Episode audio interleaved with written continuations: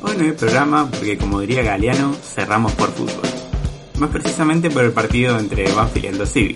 El defensa la pasa al centro, de vuelta al extremo, de vuelta al centro. Esta la retiene, la retiene y sigue reteniéndola. O defensiña la pasa al centriño, este al extremiño, este al centriño, el centriño la retiene. Pero sí hay resumen semanal de noticias. Se anunció el nuevo esquema de aumentos jubilatorios y después del meme de las cuentas podemos decir... Está mal. Pero no está tan mal. No está tan mal. Los que cobran jubilaciones hasta 20 mil pesos le ganarán a la fórmula anterior.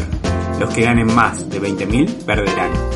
Y mientras no se modifique la legislación actual, los jubilados judiciales, esos del poder que tienen dos ferias anuales, que no pagan ganancias y que tienen un proceder bastante cuestionable, seguirán ganando más de 200 mil pesos mensuales.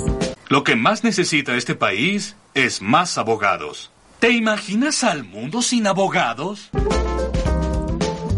La misión del FMI presentó su informe y dijo que la deuda argentina es insostenible.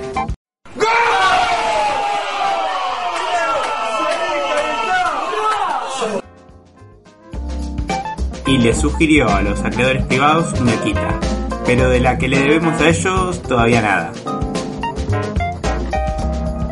El problema es que la deuda es como la falopa. Al principio es rica, pero después te mata. Ese es el problema. Vos Mauricio Macri volvió de vacaciones y tuvo algunas reuniones y hasta visitó un hospital.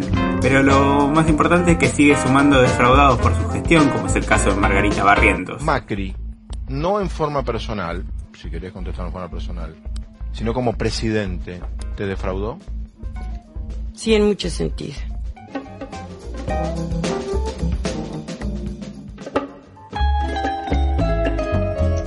Se estrenó la segunda temporada de Narcos México.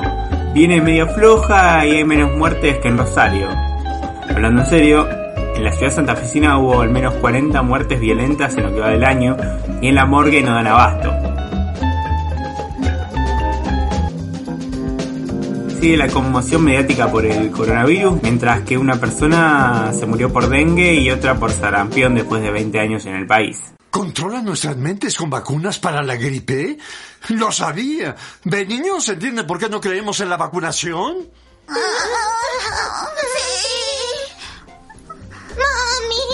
Por suerte tenemos un ministro de salud que sí cree en la ciencia y esta semana anunció el regreso del programa Remediar, que distribuirá botiquines con 50 medicamentos esenciales y gratuitos a más de 8.000 centros de atención primaria en todo el país. Por último, las pibas volvieron a copar el Congreso para pedir por la sanción del aborto seguro, legal y gratuito.